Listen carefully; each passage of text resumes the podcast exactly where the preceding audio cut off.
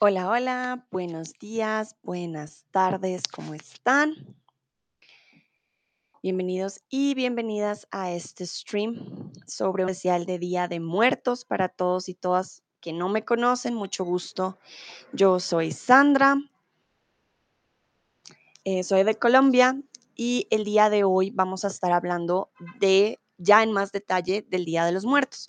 Como les decía, antes o cuando fue, creo que la semana pasada, hablamos de la historia, de dónde viene el Día de los Muertos, sobre todo en México, en donde hay una todavía una gran comunidad indígena y en donde obviamente en la prehistoria había también una comunidad eh, ya con ritos, con tradiciones, con historia.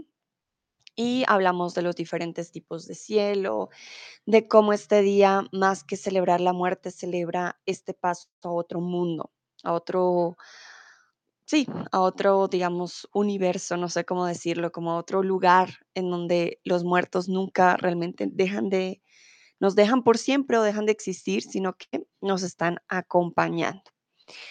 Saludo mientras a Henry, a Tomás, a Dino, a Rafi, a Hassel, a Shreverí, a Sean, a Marty, todos y todas bienvenidos. Mm, por favor, denme manita arriba si me pueden ver bien, si me escuchan, si todo está bien. Quiero saber si ahora sí todo está funcionando. Muy bien, veo corazoncitos, manitas arriba, perfecto. Henry dice buen día de muertos y Halloween. Vale, ayer fue Halloween. eh, aquí en Colombia se celebra muy grande, como yo les decía, vi muchos niños disfrazados, adultos, todos vendían dulces. Entonces sí, fue un, un gran día. Mientras, les quiero preguntar si se celebra el Día de Muertos en sus países. Aquí en Colombia eh, se celebra el Día de Todos los Santos, ¿vale? No se llama Día de Muertos, sino el Día de Todos los Santos. Quiero saber si tienen algo parecido en sus países. Realmente ya con el tiempo pasó a ser una tradición em, no solamente prehispánica, sino que eh, la Iglesia Católica, como lo vimos en la historia, fue combinando tradiciones y em, al final fue una combinación y terminó siendo no solamente parte de México, pero en México, como les digo, pues digamos que se celebra de forma especial, perdón. Jamie, por ejemplo, dice sí, en España también, en los Estados Unidos no. Mm, Esto es muy importante, también lo mencionaba en la historia de Día de Muertos la vez pasada. En México no se celebra de igual forma el Día de Muertos en todo México. ¿Qué pasa? Al norte de México, que está más en contacto con los Estados Unidos, no se celebra de igual forma, no es tan fuerte.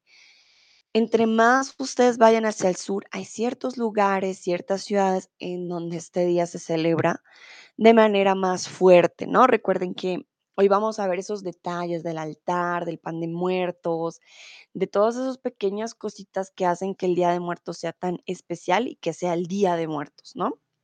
Entonces, em, sí, en, el mismo México, no en todo México, se celebra de igual forma.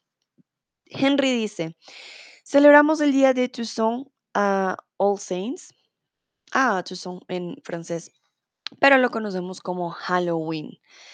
Mm, Vale, interesante, Henry. Según la historia, Halloween viene de mm, el día antes de todos los santos, ¿vale? Entonces, ayer fue Halloween y hoy es el día de todos los santos. Como les digo, también se conoce de diferentes formas, ¿no?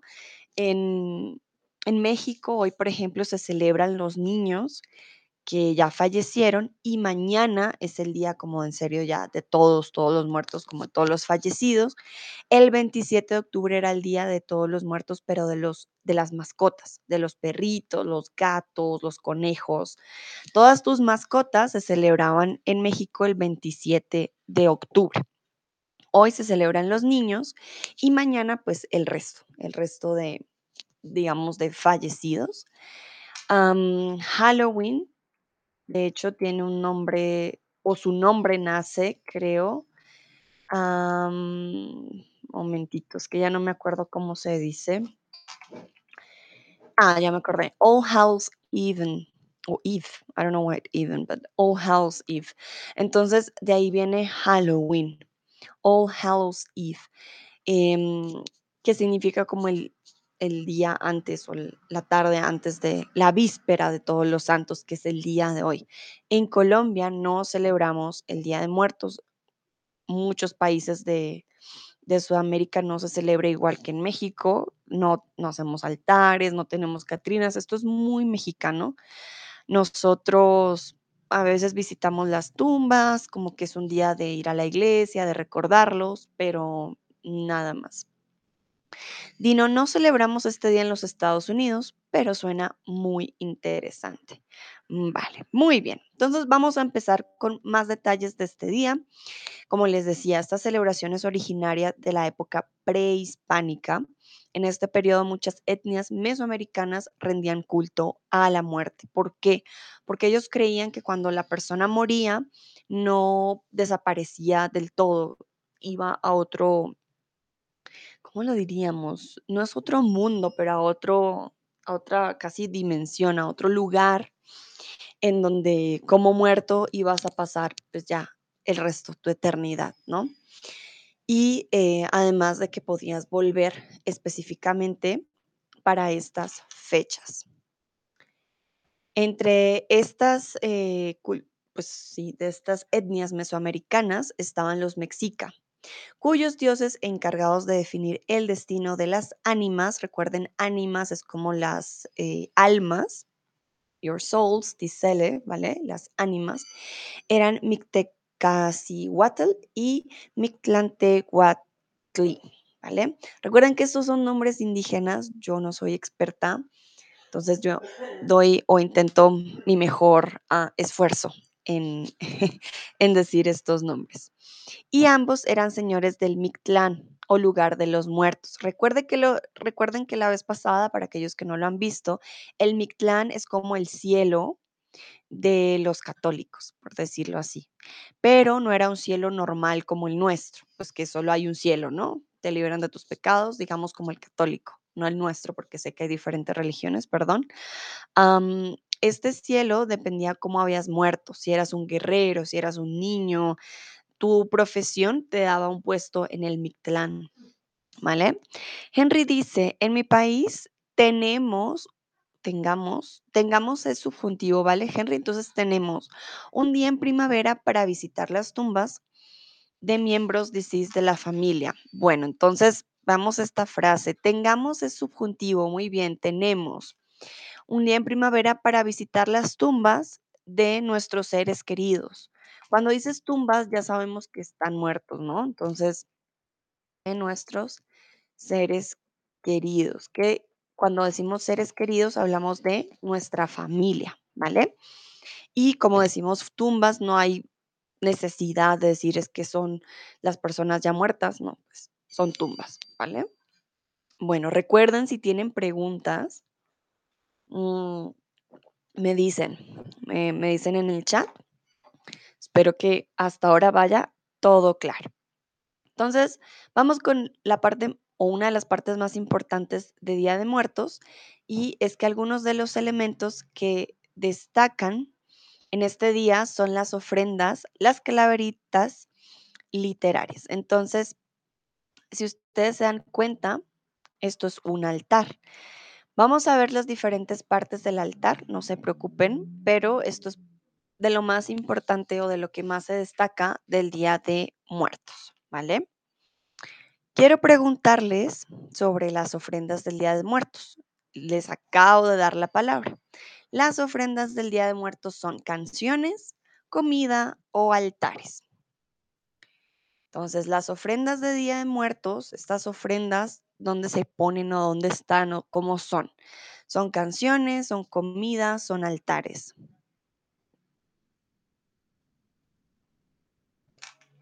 A ver qué dicen ustedes.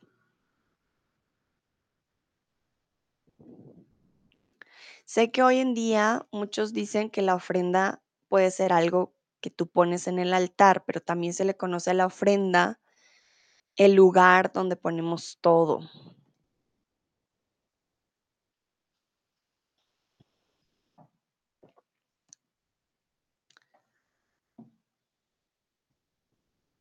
Que algunos dicen comida, otros altares. En este caso, las ofrendas del Día de Muertos son altares de origen prehispánico, ¿vale?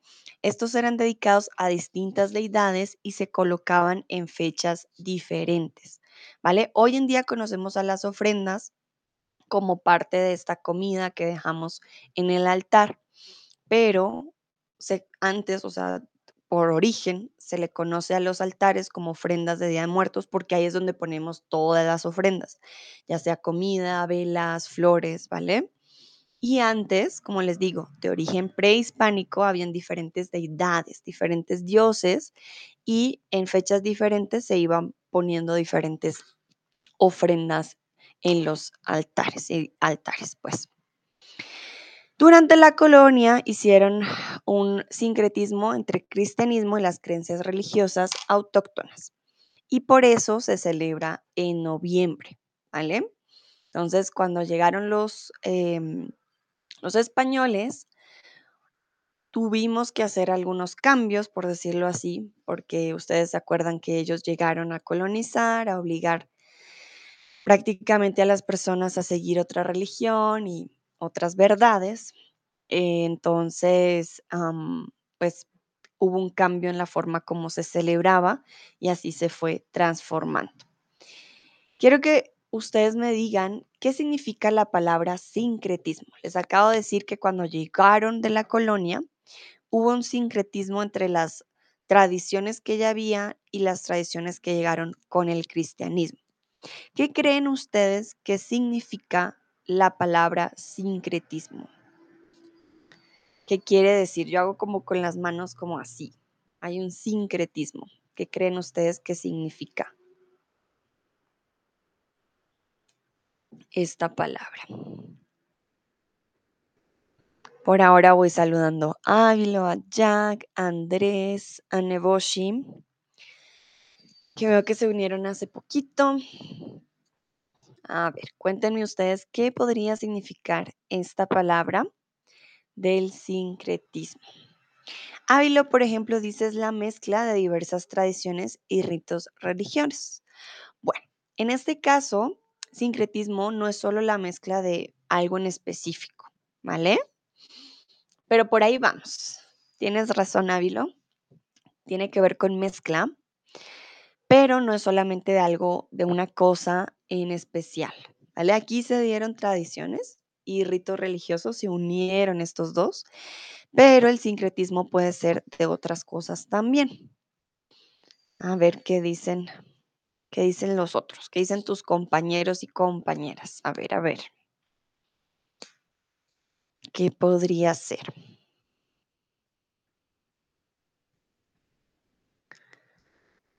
A ver, bueno. Voy a esperar un momentito. Henry dice, añadir e integrar una tradición a una otra. Muy bien, tiene que ver con mezcla, añadir, integrar, sí, sí, sí. Vamos bien, exactamente. Bueno, tiene que ver con la tendencia a armonizar corrientes de pensamiento o ideas opuestas, ¿vale? Entonces no se trata solo de una tradición y otra que las juntamos, no. Se trata de corrientes de pensamiento o cosas que son totalmente contrarias. Por ejemplo, en el cristianismo no se celebraba esto de los días de muertos pensando obviamente en diferentes deidades ni nada por el estilo. Y hubo esta tendencia de armonizar y llegar como a un acuerdo para poder tener las dos. Dino me pregunta, ¿hacer algo todos al mismo tiempo? No exactamente. Sincretismo es cuando tienes dos ideas muy opuestas, muy diferentes, pero lo, logras mezclar, como añadir, integrar lo que decían ustedes, varios elementos, se armoniza hasta llegar a una, un sincretismo, ¿vale? ¿Por qué no decimos una mezcla o simplemente un revuelto de las 2 cosas? ¿Por qué no? Porque se trata de armonizar, de que estas 2 ideas opuestas lleguen a un punto de encuentro, ¿vale? Bueno, continuamos. De acuerdo con la tradición, el primero y el segundo de noviembre, perdón, aquí me faltó una I, tradición. Nos visitan quiénes? Las almas, los cuerpos o los fantasmas. ¿Quiénes nos visitan el primero y el segundo de noviembre? Los cuerpos, las almas o los fantasmas. Saludo de parte por ahora a Inés. Hola Inés, ¿cómo estás? Bienvenida a este stream. Hablando ya un poquito más en detalle del Día de Muertos. Muy bien, exactamente. No nos visitan ni los cuerpos, no son fantasmas, son almas, ¿vale? Dino, por ejemplo, dice, gracias, yo visité la Ciudad de México aproximadamente hace 10 años y mucha de la gente ahí, allí es, muy bien, singular, recuerda, no son, es muy religiosa, la gente. Recuerden que la gente es un singular colectivo. Entonces, sé que cuando decimos la gente nos imaginamos, perdón, a muchas personas, pero la gente es muy religiosa, también en femenino porque es la gente. Sí, es verdad, Dino, en Latinoamérica todavía somos, em, yo diría, muy creyentes en la Iglesia Católica, aquí en Colombia también. En México me sorprende porque hay muchas muchas comunidades indígenas que eh, van con la corriente cristiana, entonces es una combinación bastante interesante. Mm, y sí, la gente es muy religiosa y el Día de Muertos pues lleva mucho tiempo, por eso les digo, es una eh, práctica prehispánica, entonces es algo que, que llevan pues sí, mucho tiempo en sus creencias y en sus tradiciones. Saludo a Nayera y a Cris también que acaban de llegar y nos me dice hola, hola, hola. Entonces, bueno, ya saben, el primero y el segundo nos visitan las almas. ¿De quiénes? Las almas hoy son de los niños, ¿vale? Hoy primero de noviembre en México eh, se celebran los niños que fallecieron. Mañana es el resto de todos los fallecidos de los adultos y el 27 de octubre de nuestras mascotas. Entonces recuerden que hay diferentes días. Aquí en Colombia, por ejemplo, solamente es hoy, primero, Día de Todos los Santos. Y cuando decimos todos los santos, niños, perros, adultos, todo, ¿vale? Entonces suele ser muy diferente en los países de Latinoamérica y, y en otros países.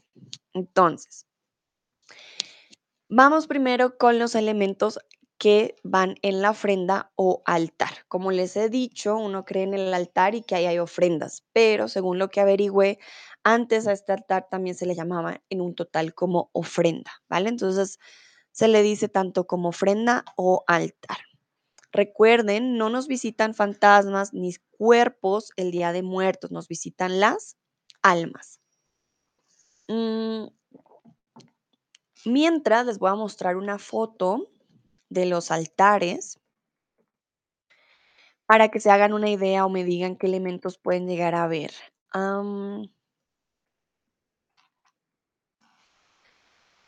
Para que ustedes tengan una ayuda visual. Momentito. A ver, ¿cuál les muestro? Esta de aquí. Entonces, aquí tiene una ayuda visual. Ay, ¿qué pasó? Momentito. Perdón, perdón, perdón. Ya, aquí está. Pero creo que no se ve muy bien. A ver, voy a intentarlo de nuevo. Ahora sí. Creo que ahí va a estar mejor. Entonces, miren con detalle lo que hay en este altar o en esta ofrenda. Ávilo dice flores, por ejemplo, ok. Les voy a contar ahora también eh, qué tipo de flor. porque hay una flor específica para este día que se usa eh, sobre todo también en Asia, en la India. Hoy no está Dúa. Dúa la conocería al instante. Ah, Inés la conoce, de hecho. Inés sí la conoce. Em, se, se ve en varios países. Yo la verdad no tenía idea. Pensaba que solo estaba en México, pero en varios países de Asia también se ve esta flor en particular. Ah, Inés dice comida, exactamente. Tun dice cráneos, ajá. Chris dice calaveras. Vale, Tone, entonces no decimos cráneos tanto, sino calaveras, ¿vale? Vamos más por el nombre calavera más que cráneos. Cráneos sí suena como del cadáver. Eh, las calaveras es más como estos eh, detallitos que vemos en las imágenes, como que pueden ser decorativos. Inés les da ya el nombre en el chat, cempasúchiles, exactamente. Ahorita vamos a ver en detalle un poquito más de la flor, pero sí, esta flor que ven ustedes no se puede poner cualquier flor, no es que voy a poner, eh, no sé, la rosa de mi jardín, no, hay una flor para el altar. Henry dice la comida, la prenda, los, las flores. Cuando dices la prenda, Henry, ¿a qué te refieres? ¿Una prenda de ropa? Porque no, sí, la prenda suena como muy general, la prenda, pero ¿de qué? Las joyas, candelas. Recuerda que candela es cuando hay un fuego y es el del fuego, ese fuego se llama una candela. Pero esto de aquí son velas, no son candelas, ¿vale? Y un cráneo.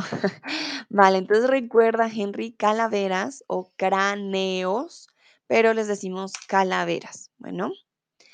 Tino dice flores y fotos. Vale, aquí, aquí no hay, bueno, aquí hay un, un espacio para poner la foto, pero no está en la foto, tienen razón.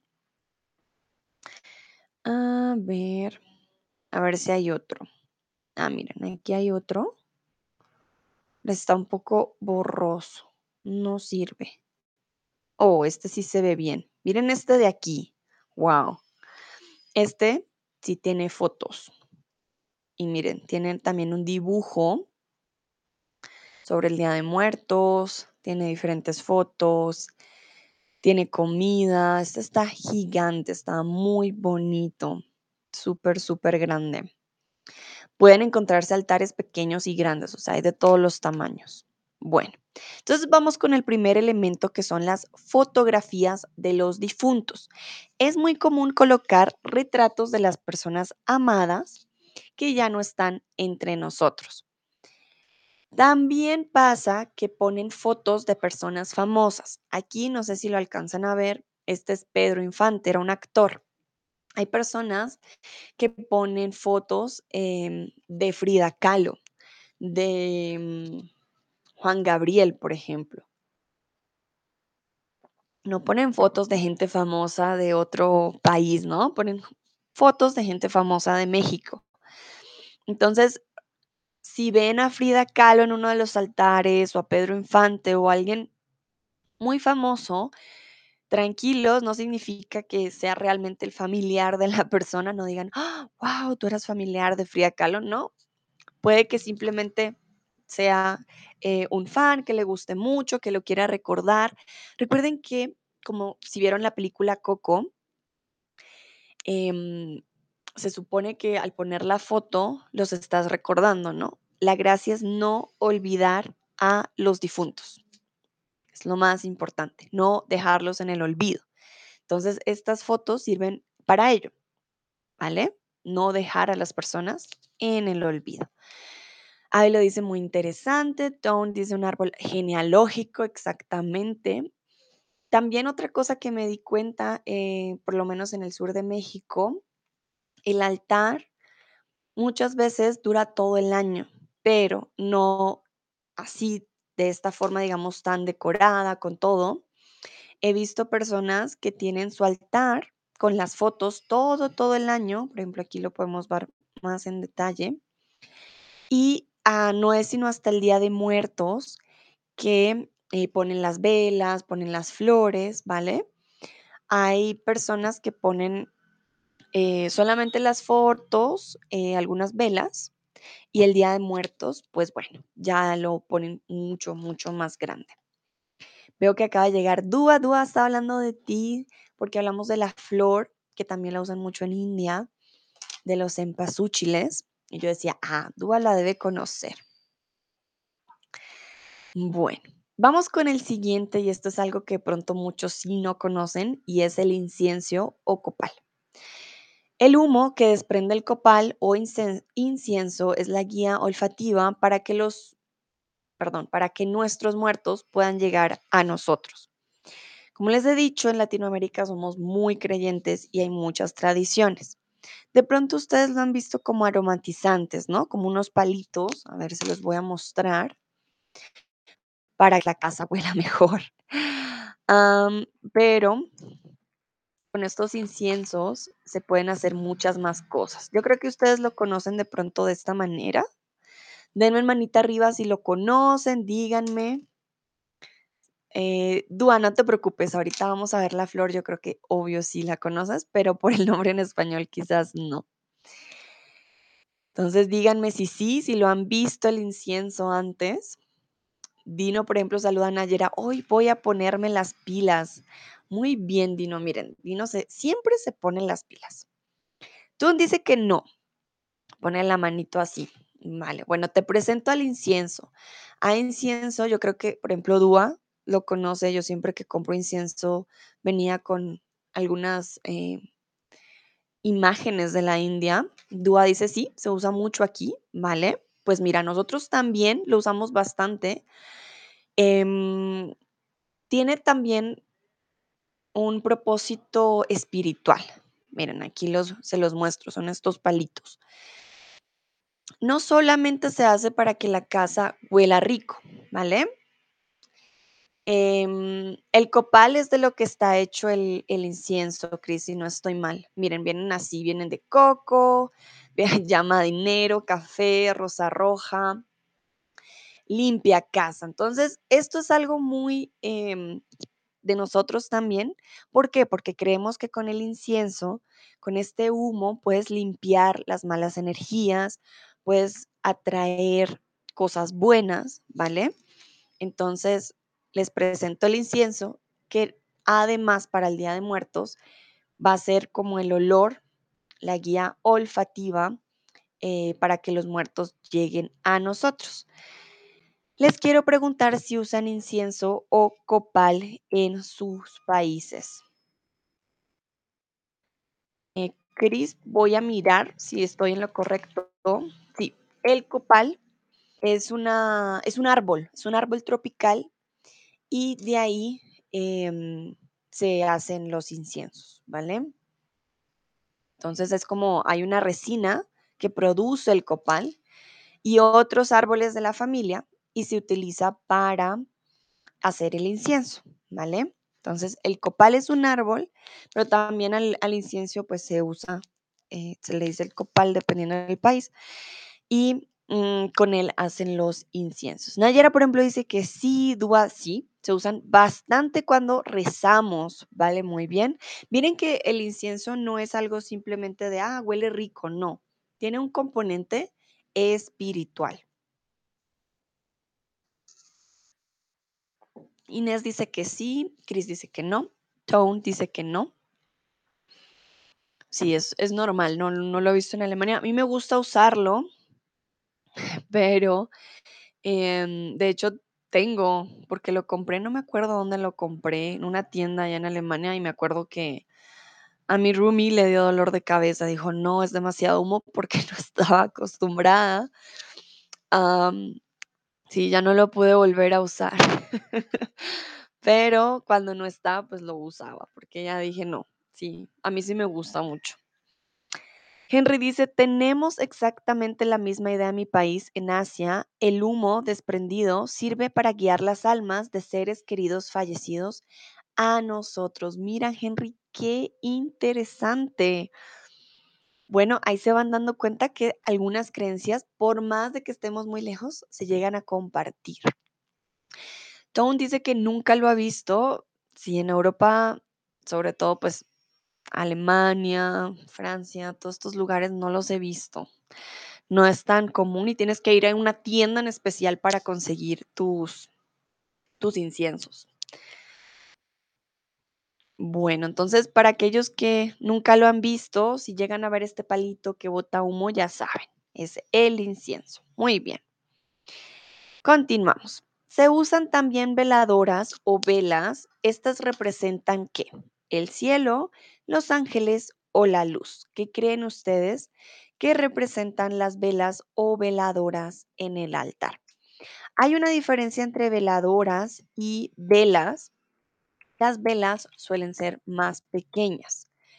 Las veladoras suelen ser más grandes, ¿vale? Entonces, em, también creo que hay alguna, de pronto una diferencia de, de materiales, pero pues no soy experta en velas y veladoras. Pero comúnmente cuando compro una veladora sé que es muy grande y una vela es más pequeña, ¿vale? También, em, como les digo, las velas para nosotros, dependiendo del color, tiene un significado, puede llamar algo en específico. Entonces, las velas se usan también de forma muy, eh, muy específica. Bueno, muy bien. Algunos dicen que es el cielo, otros los ángeles. Aquí no se preocupen, yo no les había dado la respuesta. En este caso, tiene que ver con la luz. Representan al, eh, la luz que deben seguir eh, los, las almas, ¿vale? No sé si ellos piensan que el mundo de los muertos es un lugar oscuro y por eso tienen que darles luz, aunque es muy común en todas las culturas, no sé ustedes si lo han escuchado antes, pero en las películas pasa que cuando hay película de fantasmas les dicen, sigue la luz, pero aquí es al contrario, la luz no es para que se vayan, sino la luz es para que vuelvan, ¿vale? Bueno, veo un gran, gran conversación en el chat. Le preguntaban a Henry dónde era. Henry es de Vietnam. Ah, mira, ya les dice, soy de Vietnam, pero la tradición es popular en China, India y Japón. Nayera dice que el humo del incienso sirve para expulsar a los insectos. Ah, mira, muy bien. Si a los insectos no les gusta el humo, también sirve bastante. Gracias, Nayera, por el dato. Siempre lo hemos usado para, por lo menos en mi casa, para hacer limpias, o sea, limpiar el, ambiente, pero no para los insectos. Creo que me va a servir mucho en verano en Alemania. Es una buena idea. Eh, muy bien. Dual dice que no puede ser por su nombre. Ah, muy bien. Bueno, continuamos. Igual que el incienso, funcionan también como guía para que las almas vuelvan. Aquí me faltó el verbo. Ay, Dios, para que las em, almas vuelvan, ¿vale? Entonces, el incienso llama por el olor, la luz de las velas llama por la vista. Les pregunto, ¿por qué las almas necesitan una guía? ¿Por qué creen ustedes que las almas necesitan una guía para volver? ¿Cómo, cómo creen ustedes que, que funciona? O si en sus religiones también tienen alguna teoría, eh, también sería bonito escuchar el por qué las almas necesitan una guía. A ver, ¿qué creen ustedes? Ah, Henry también dice, sí, el humo expulsa los insectos.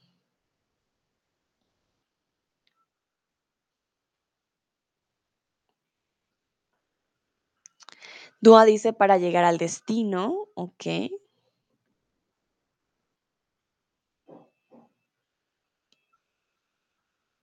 Tun pone carita feliz.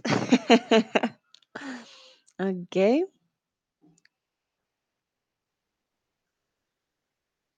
A ver, a ver, vamos a ver qué dicen ustedes. ¿Por qué creen que las almas necesitan una guía para volver en estos días?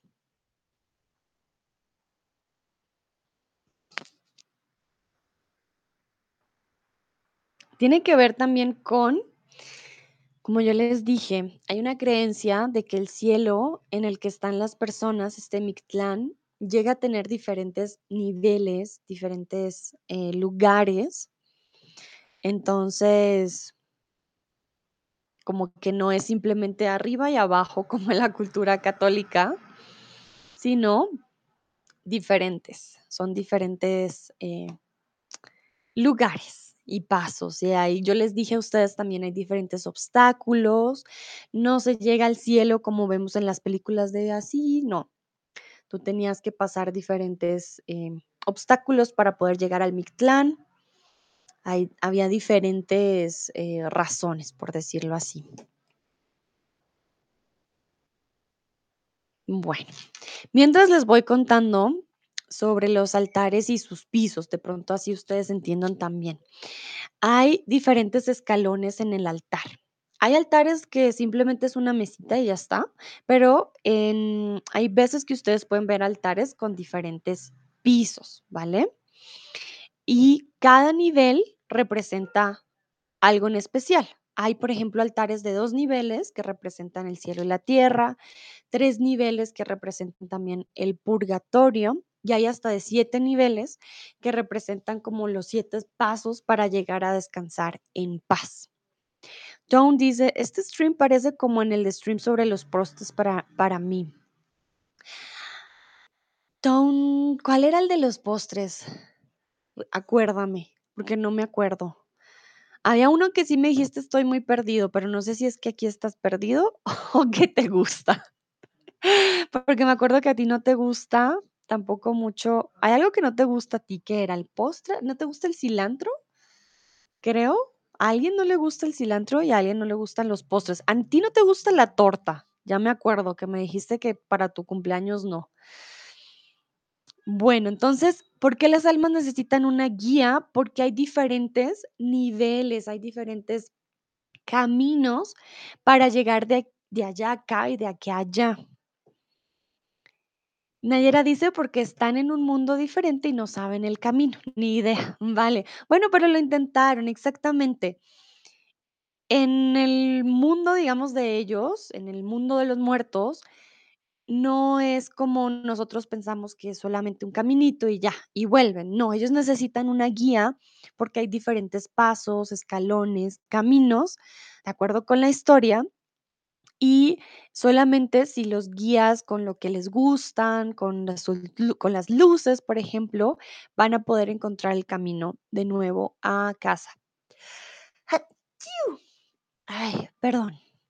Ay, ay, ay. Bueno, entonces, para guiar también a las almas, debes colocar las bebidas favoritas de los difuntos, su comida favorita y agua, ¿vale? Entonces no solamente colocamos las velas, el incienso, hay algo que hay que conectarlo con él, comúnmente su foto, pero también, digamos, a la persona le gustaba mucho la Coca-Cola. Bueno, pues vamos a poner una Coca-Cola. Le gustaba mucho el pan. Bueno, vamos a poner un pan.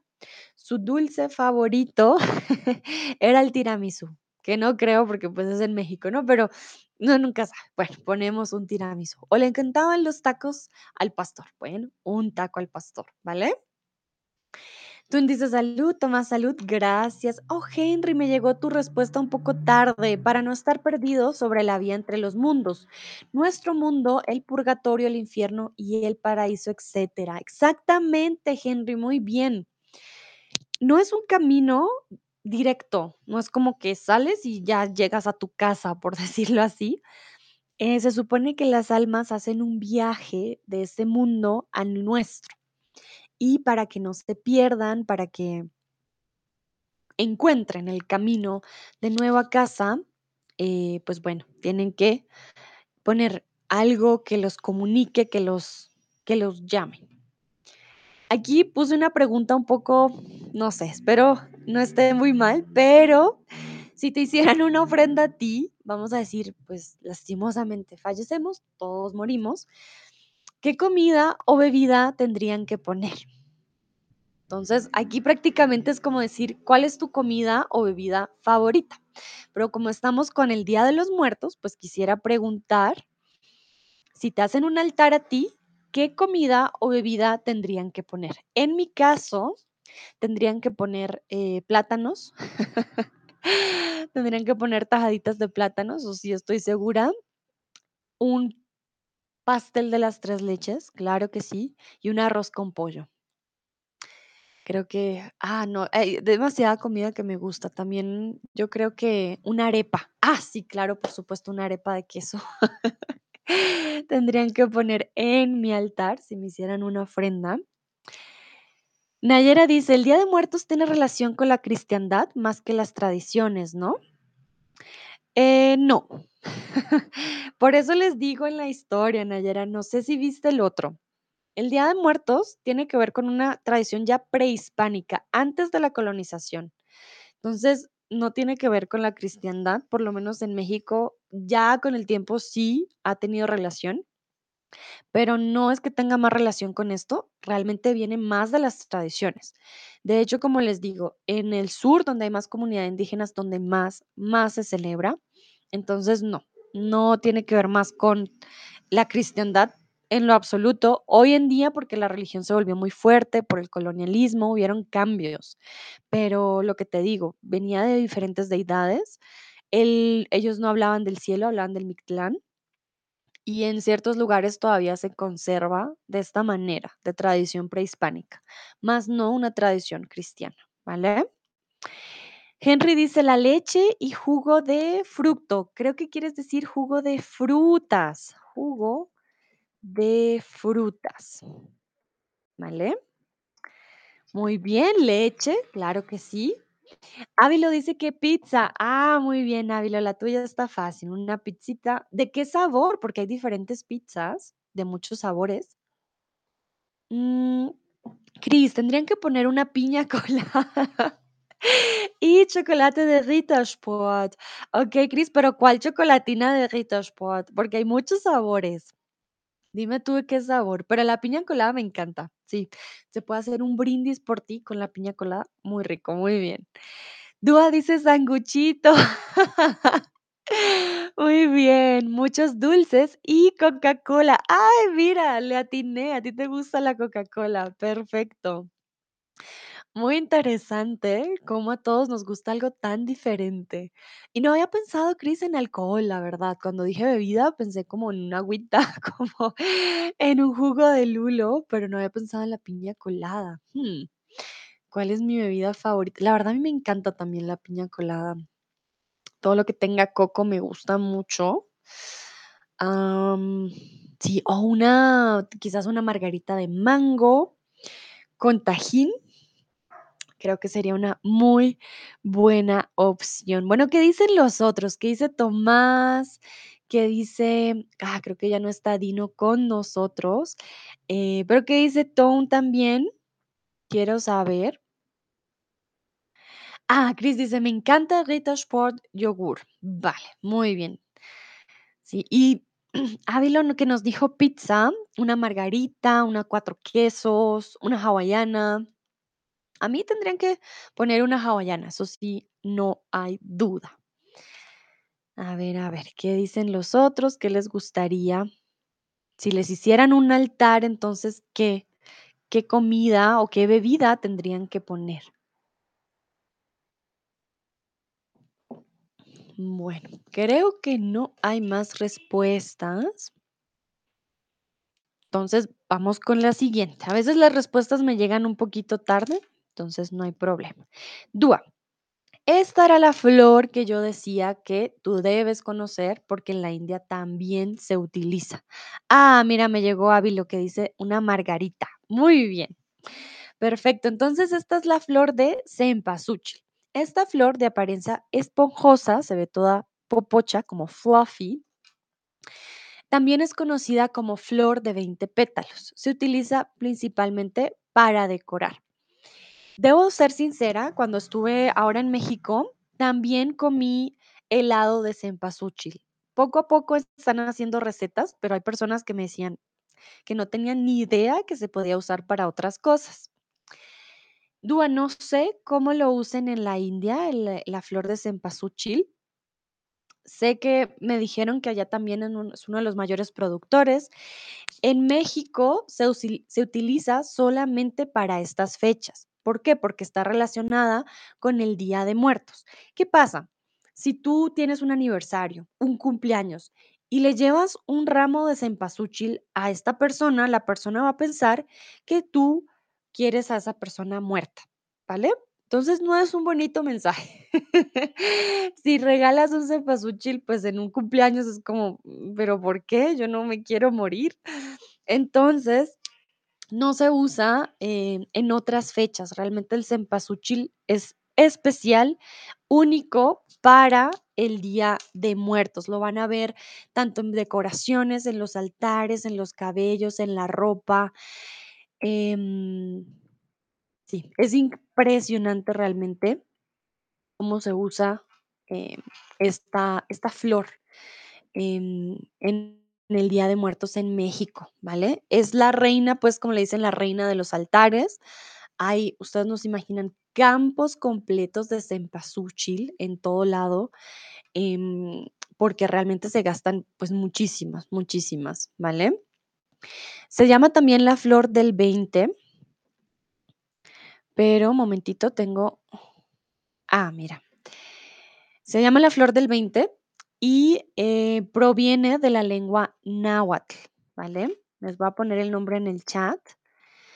Porque miren de dónde viene el nombre, tenía un nombre, pues, indígena, cempasúchil, la lengua náhuatl, recuerden que el náhuatl es una lengua indígena de México.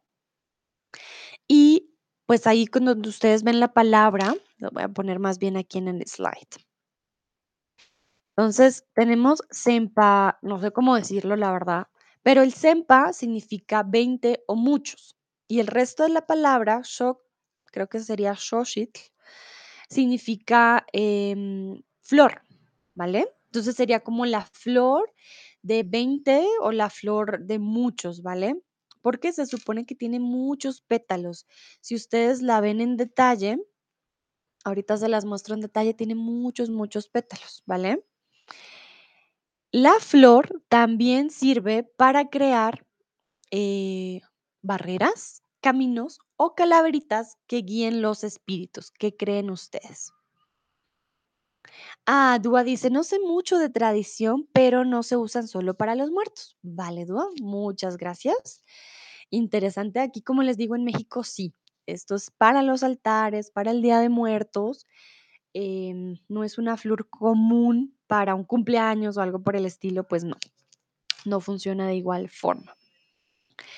También, bueno, les cuento porque yo fui a un campo de cempasúchil, nos hablaban que hay flores machos y flores hembras, eh, pero los machos no no tienen las flores, solo las hembras. Entonces, han cambiado la semilla genéticamente para que solo salgan de uno solo, lo cual no me parece tan bueno tampoco, ¿no? Pero dicen que obviamente hay que aprovechar es la flor, y si nacen la mayoría eh, pues, machos, no salen con flor. Bueno, veamos qué dicen ustedes. Entonces, la flor también sirve para crear caminos, ¿vale? Caminos, ustedes también lo pueden ver en el piso, ¿vale? Hace caminos, no barreras, porque una barrera es como de aquí no pases, no te muevas, y no calaveritas, ¿vale? Esta flor también suelta como una sustan perdón, unas sustancias colorantes, ¿vale? Entonces, se usa para teñir, em, diferentes telas o incluso en diferentes comidas. Es una flor muy, em, muy especial. Son de forma anual, nacen y solo viven una temporada, ¿vale? Pero como tienen tantas, digamos, eh, pétalos y semillas, pues, se reproducen muy fácilmente, ¿vale? También dicen que tiene, eh, como fines medicinales, como un té, se puede hacer té de cempasúchil, pero, pues sí, realmente en esta flor se usa más que todo para el altar. Bueno, entonces vamos con la flor, se las voy a mostrar, flor de cempasúchil. Para que den una idea, ¿no? De cómo ay, momentito, flor de cempasúchil. Cuando vayan a México, o si van a México, por ejemplo, por estas épocas, que es muy bonito, eh, busquen un campo de cempasúchil. Hacen recorridos. Yo, por ejemplo, hice uno. Hay unos más anaranjados, hay otros un poquito más amarillos, y miren cómo se ve la flor. Si se dan cuenta, tiene muchos, muchos pétalos, ¿vale? Es muy esponjosita, muy bonita. Y si se dan cuenta, pues bueno, así se ven en los campos. Miren cómo, cómo se ve de bonita. Son muchas flores esponjositas. Si se vieron la película Coco, pues van a reconocer la flor. A ver si las veo o no. Quería mostrarles una macho, pero se ve literal muy pequeñita, no tiene las flores. Pero bueno, continuamos con las calaveritas. En la antigüedad se utilizaban cráneos de verdad. ¿Ven la diferencia? Calaveras, cráneos. Cada cráneo representaba pues a un difunto. Se me olvidó decirles, con las velas pasa algo parecido. Em, en algunas comunidades las velas representaban a cada uno de los em, difuntos a los cuales se iba a celebrar. Y las calaveras también cada uno representaba. Hoy en día, pues la verdad de lo que he visto ya no, ya no se hace de esta forma en, varios lugares, la verdad, si soy sincera, ponen diferentes cráneos, es más la decoración eh, del altar, ¿vale? Pero no como que cuenten, ah, son cinco, entonces solo ponemos cinco, pues no, ¿vale? Bueno, entonces hoy en día las calaveritas están hechas de qué? De azúcar, de chocolate, de amaranto, de tamarindo. Yo al principio les mostré uno de los altares. Creo que se los voy a mostrar de nuevo para que lo tengan en cuenta. Recuerden, ya no ponen calaveras. La calavera es cuando hablamos ya del cráneo de un, de un eh, esqueleto, pero ya no se ponen calaveras, ¿vale? Se hacen las calaveritas. Quiero que las vean para que se hagan una idea quizás de qué están hechas, ¿vale? Miren que tienen colorcitos. Esto es diferente. Bueno, estas calaveras son diferentes a estas, ¿no? Estas son de barro negro, pero yo hago referencia a estas de aquí, ¿vale? Hay calaveras obviamente de arcilla, de otros materiales, pero aquí hablamos de estas calaveras, de estas que ven ustedes aquí. Ay, perdón. Abrí esto aquí. No, no, no. Aquí. Bueno, muchos dicen que de azúcar, otros dicen de amaranto. Muy bien, pues sí, son para comer, son comestibles para aquellos que no saben el amaranto. Eh, a ver, a ver. Miren, el amaranto yo creo que ustedes ya lo han visto en dulces, es esta bolita pequeñita, ¿vale? Entonces se hace con azúcar, con chocolate, con amaranto, hay diferentes formas. Dice Esther, me saluda. Hola Esther, ¿cómo estás? ¿Cómo estás? También saluda a todos en el chat. Dice, estas flores naranjas aparecen en el dibujo animado Coco como un puente, la vía entre este mundo y el otro mundo. Coco es una de mis pelis favoritas. Muchas gracias Esther por contarnos sobre tu peli favorita y en este caso tienes toda la razón en Coco. eh, esta flor que se llama cempasúchil es un puente entre el mundo de los muertos y nuestro mundo.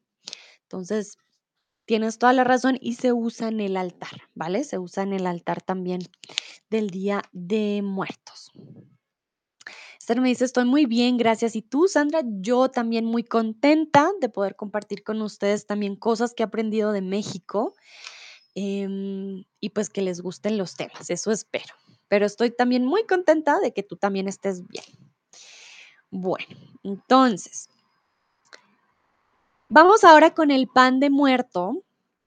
Se los voy a mostrar y quiero que ustedes me digan de qué creen que está hecho el pan de muerto. Un momentito, ya se los muestro. Es delicioso. el pan de muerto. Y también lo pueden encontrar, miren, no, qué delicia. El pan de muerto. Este es el pan de muerto. Aquí se los pongo súper grandecito. Y quiero que ustedes me digan, no les he dicho, tranquilos, tranquilas, pero quiero que me digan de qué creen que está hecho. Eh, Henry dice, ¿se pueden comer las calaveras después del día? Sí, Henry, muchos niños comen calaveritas, las compras en paquetes. Son comestibles, por lo que están hechas de azúcar, de chocolate. Entonces, ¿te las puedes comer? Claro que sí, son comestibles. Las que no son comestibles son las de barro, ¿vale? Hay unas de barro, pero las de azúcar, sí, muchas no se comen, sino que ya después se, se botan. Pero muchos niños, claro que sí, llevan sus calaveritas em, en bolsita y las comen. Sí, sí, lo he visto. Son comestibles también. Bueno, y aquí es para que ustedes adivinen de qué creen que está hecho el pan de muerto. A ver, a ver, ¿qué dicen ustedes? ¿Tiene algún por dentro? ¿Tiene alguna masa especial? Ah, Danaís dice de harina de maíz, azúcar, huevos, mantequilla y más azúcar para decorar.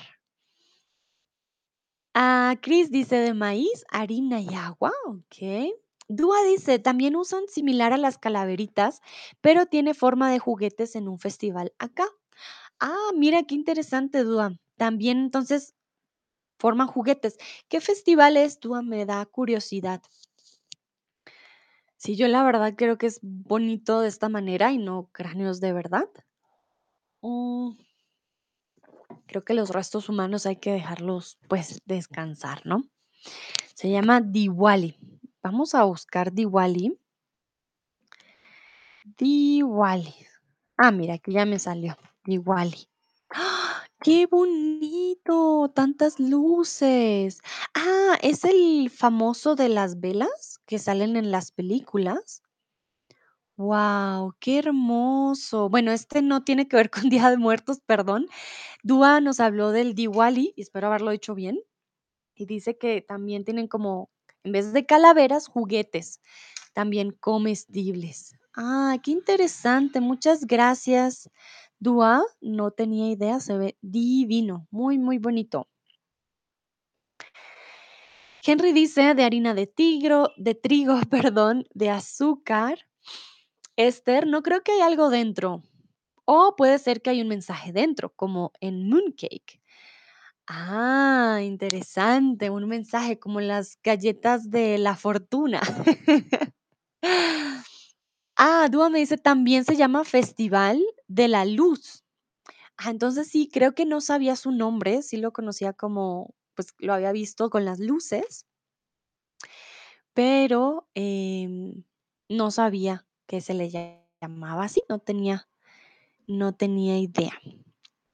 Bueno, entonces aquí la verdad que veo varias, varias respuestas más. Dino dice harina, leche, huevos y por supuesto azúcar. Lo que ven ustedes por fuera, claro que sí es azúcar. Nayera dice harina, agua, levadura, azúcar, huevos y lleno de chocolate u otra cosa. Hmm, Bueno, pues no, no tiene, no tiene chocolate por dentro, pero obviamente, claro que sí tiene em, levadura, tiene leche, tiene azúcar, tiene huevos. Les faltó un toque secreto que es la ralladura de naranja. Hay diferentes recetas, yo no les voy a mentir, no les voy a decir que solo hay una y que esa es la única, claro que no, hay muchas, em, pero lo principal, ¿vale? Es, bueno, la harina, canela, se usa harina normal, no usan harina de maíz, la levadura, la leche, la ralladura de la naranja y ese es como el más tradicional pan de muertos, ¿vale? Si ustedes les gusta cocinar, les gusta hacer pan, eh, pues esta es una buena receta, digamos, o una buena forma de hacer algo de Latinoamérica y eh, probar una nueva receta, ¿vale? Ah, Esther me dice, Diwali es el festival de la luz en la India. Muchas gracias, Esther. Henry, hay mucha gente de patrimonio indio aquí en Canadá. Celebramos Diwali entonces también. Oh, wow, qué interesante. Muy bien. Bueno, en, en Alemania también. Yo tenía muchos compañeros también de la India y amigos también, pero nunca habíamos hablado de esta celebración. Esther me dice, canela y naranja siempre son una buena combinación. Claro que sí, Esther, sí tienes toda la razón. Se los recomiendo, si van a México, búsquenlo. Sabe muy, muy rico. El pan de muerto, además de ser delicioso, es la representación del esqueleto de los difuntos. Por eso ven esas bolitas. Ay, perdón, está pasando un camión grandote aquí al lado de mi casa. Espero no haga mucho ruido. Pero sí, por eso ven ustedes como estas bolitas en el pan. Tiene la representación de los huesos, del esqueleto, ¿vale? De los muertos. Esto la verdad me sorprendió mucho porque no sabía al respecto y yo pensaba por qué tiene estas bolitas encima y las bolitas son precisamente para representar el esqueleto de los difuntos. Entonces, todo lo que ustedes vean en el altar tiene un significado, tiene una razón de ser, tiene toda una historia detrás. Henry, ah, me acaba de llegar tu tip. Muchas, muchas gracias por su apoyo. No se imaginan lo mucho que me sirve a mí y que lo aprecio de todo corazón. Muchas, muchas gracias. Bueno, vamos con los niveles del altar. Yo les había hablado un poquito ya de los niveles. Los niveles pueden llegar a ser 7, 2, 3, 1, cuantos ustedes deseen. Pero cuando hay tres niveles, representan el cielo, el purgatorio, la tierra o el infierno. Ah, Esther me dice, espero que no haya huesos dentro. No, Esther, no te preocupes, no hay huesitos dentro. Solo la representación de los huesos, nada más. Solamente es una pequeña representación. Ay, perdón. De los huesos. Mm, En Colombia, bueno, lo digo porque conozco el, pan alemán. En Colombia nos gusta mucho el pan dulce y en México también. Entonces, es un pan eh, dulcecito, ¿vale? Esther me dice gracias por la corrección, con gusto. Vale, entonces en este caso, con los niveles del altar, no representan el infierno, representan la tierra, el cielo, la tierra y el purgatorio. Porque si representamos, perdón, si representamos el cielo, el infierno y el purgatorio, ¿cómo llegan las almas a la tierra? No tendrían el camino para llegar a nosotros, ¿vale? Entonces, no, no podemos representar solamente aquello que está allá, tenemos que representar también eh, el camino hacia nosotros, ¿vale? Entonces, no es el infierno porque dejaríamos de un lado nuestro mundo, hay que poner nuestro mundo en el altar también. Para aquellos que no saben qué es el purgatorio, yo lo busqué porque esto viene de la religión católica, es el estado de purificación de las almas de los muertos en el que purgan sus pecados antes de alcanzar la gloria.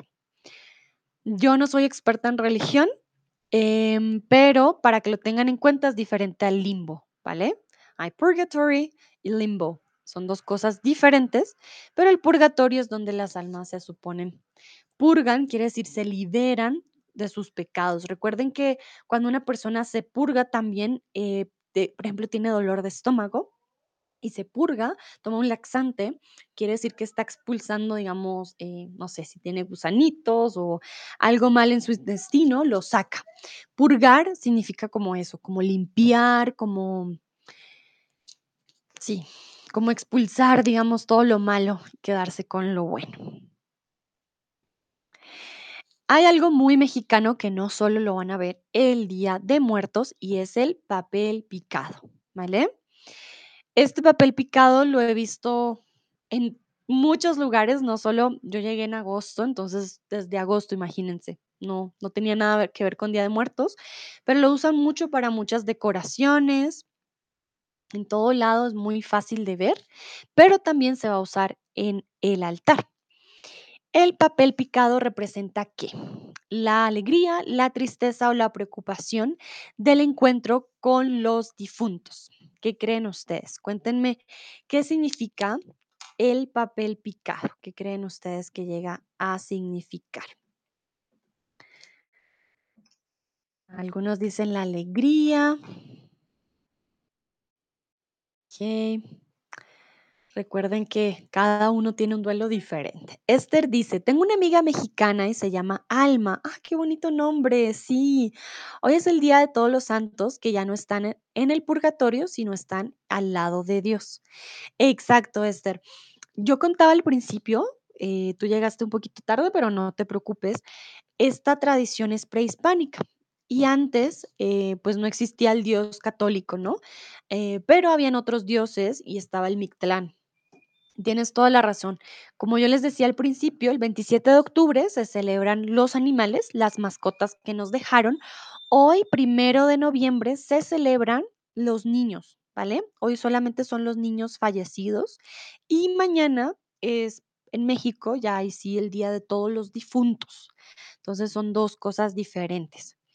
Em, para, por ejemplo, para nosotros en Colombia, hoy es el Día de Todos los Santos, como que se incluyen todos.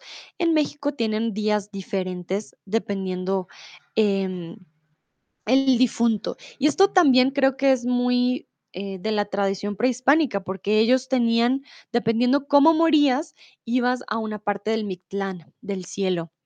Entonces yo creo que de ahí vienen diferentes días para diferentes tipos de difuntos.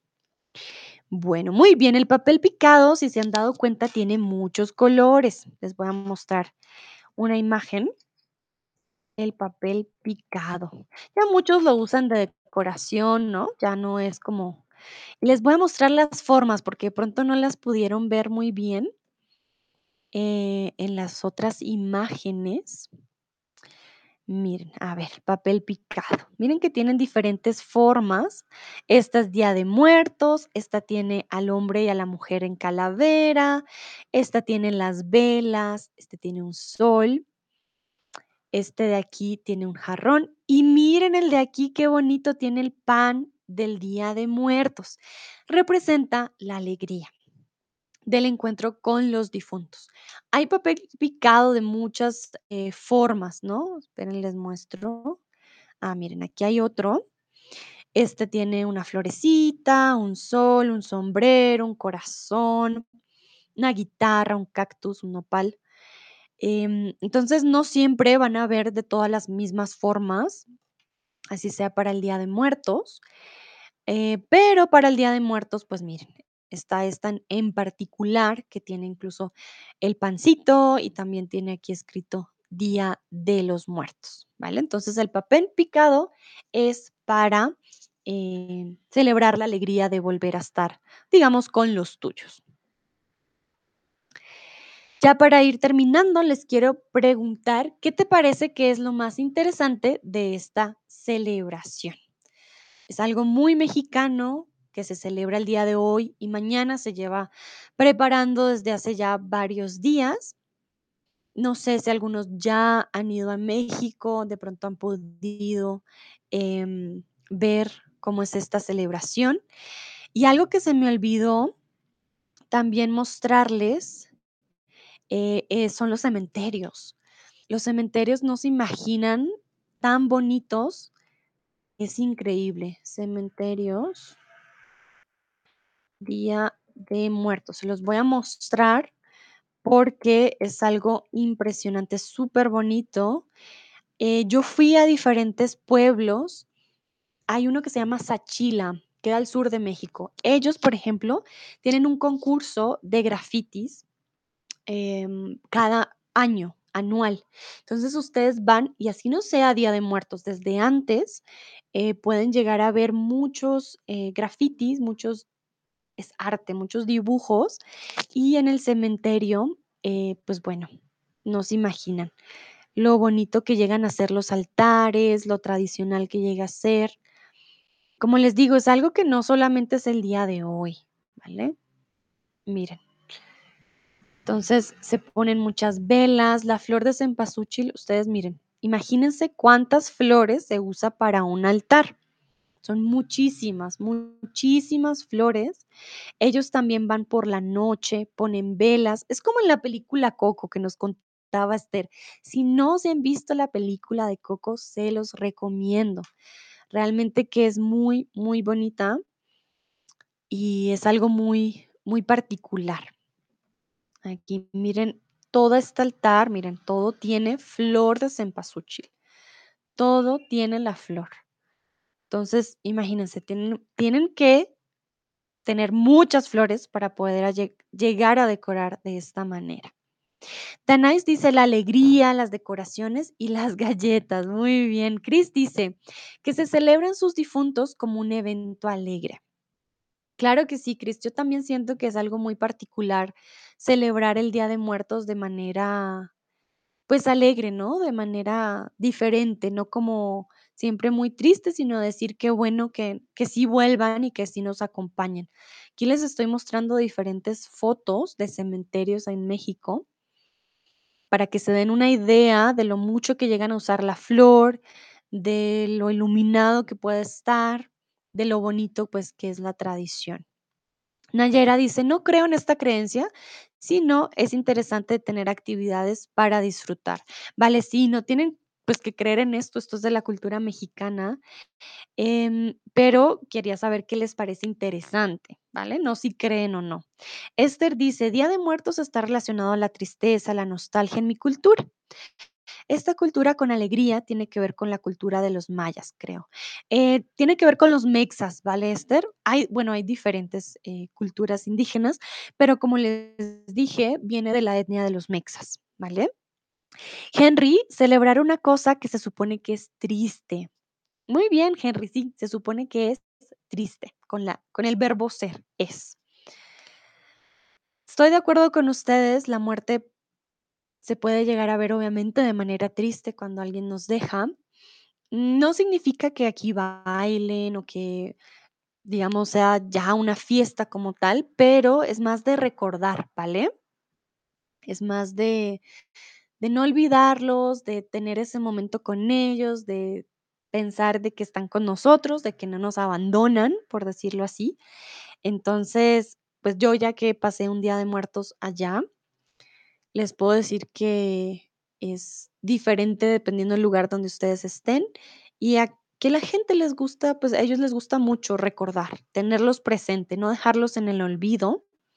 Creo que eso es muy, muy importante. Dúa dice, me gustó toda la decoración, el significado, los altares, el pan y el sentimiento de las personas por sus seres queridos fallecidos, que hayan dedicado un día para ellos. Muchas gracias, Dúa. Muy buena frase. Recuerda, em, tan, tan, tan, seres queridos, ¿vale? Plural, seres queridos. Y siento que es algo muy bonito, como les digo, depende del lugar donde uno esté. En donde yo estuve había obras de teatro, canciones, em, habían también animalitos, no les traje las fotos, lo siento, pero em, habían también fotos de, animales. A ver, de pronto la encuentro, momentito, y les puedo mostrar. Em, tan, tan, tan, a ver, a ver si lo encuentro yo para yo mostrarles pues ya, ¿no? Mi, mi propia experiencia de Día de Muertos, a ver si encuentro alguna foto, ya para ir terminando. Ah, sí, aquí tengo una foto.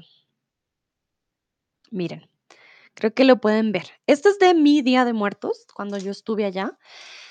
Eh, habían esculturas gigantes, muy, muy grandes. No se imaginan, muy, la verdad que muy, muy bonito.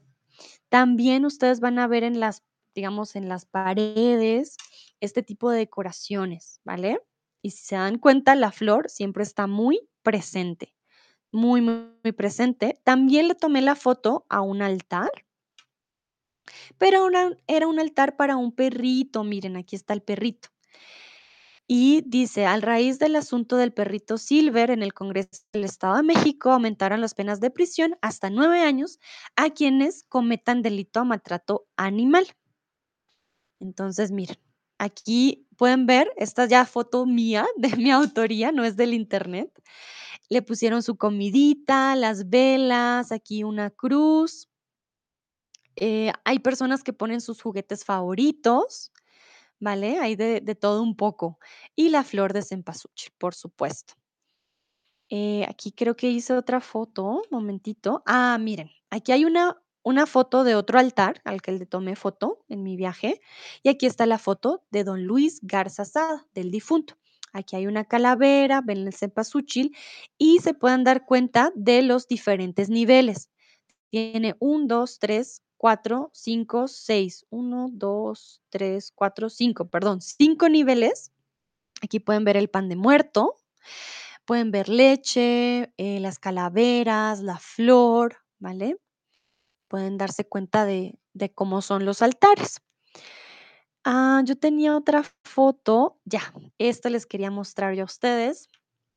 Miren, yo estaba en ese momento cerca a la playa, entonces eh, pueden ver este tipo también de, de arte, si van el Día de Muertos a México, les puede pasar que lo puedan ver también. Hay diferentes artistas y todos los artistas eh, hacían diferentes, diferentes, ¿qué? Diferentes esculturas de Día de Muertos, siempre con la flor de cempasúchil al lado.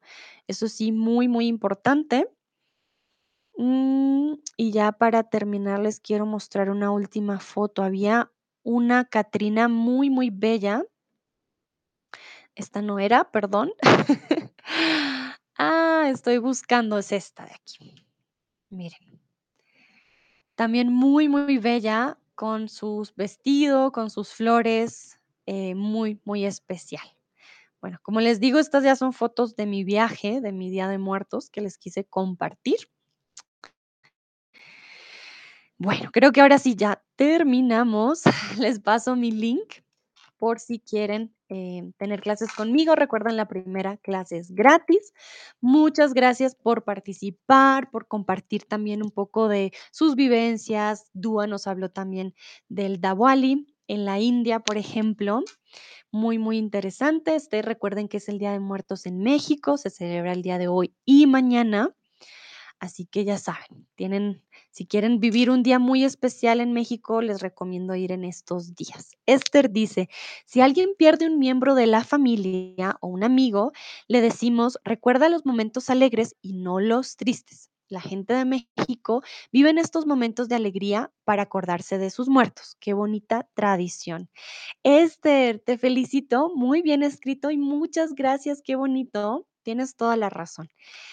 Cuando perdemos a un miembro de la familia, alguien muy especial que está en nuestros corazones, es bonito recordar los momentos alegres, tenerlos con nosotros y nunca dejarlos en el olvido.